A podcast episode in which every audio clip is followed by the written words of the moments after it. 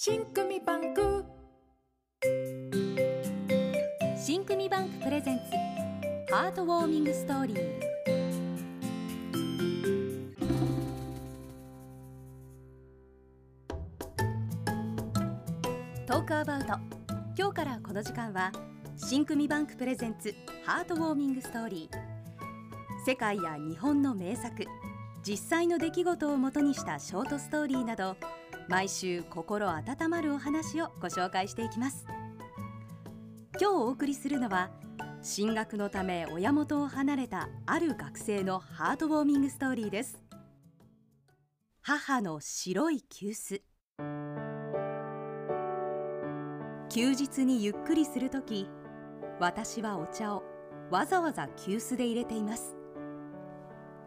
普段はペットボトルやティーバッグなどでお茶を飲みますが休日だけは陶器でできた白い急須を使ってお茶を入れて飲むことに決めているのです。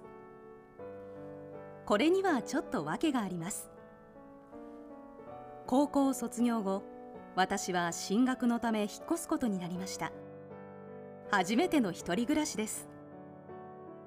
親元を離れる寂しさよりも同時に感じる開放感でワクワクした気持ちが強かったのを覚えています。幸い進学する学校には寮があって部屋に机やベッドが備え付けられていたので私は生活に必要な最小限の荷造りで準備をしていました。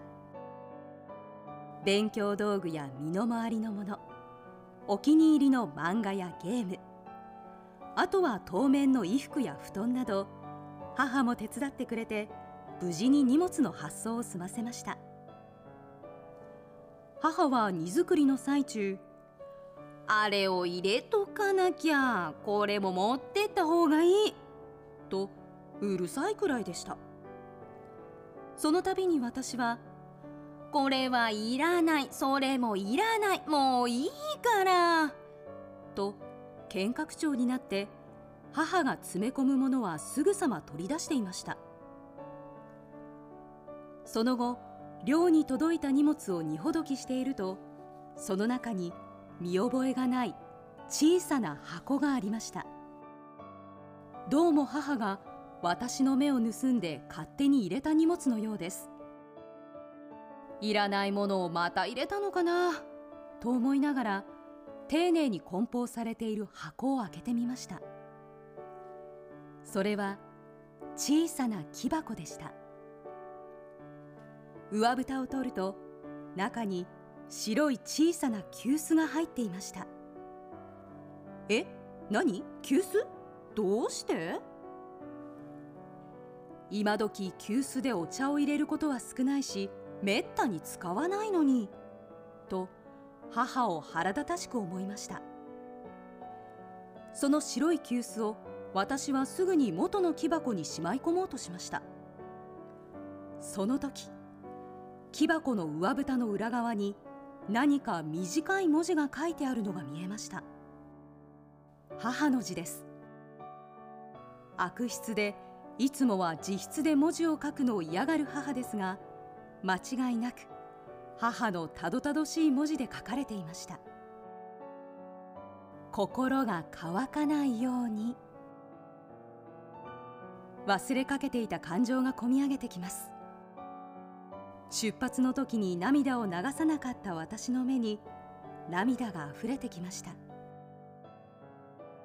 社会人になってもう何年も経ちますがその時から私は休日のゆっくりした時には母の白い急須でお茶を入れています。心が乾かないように短いけどお母さんの気持ちがぎゅっと詰まったあったかい言葉ですね。新組バンク信用組合は身近な金融機関としていつもあなたに寄り添っています。近くにいるから力になれる新組バンク信用組合。それでは来週もお楽しみに。新組バンクプレゼンツハートウォーミングストーリー。構成麻布緑朗読片桐千秋でお送りしました。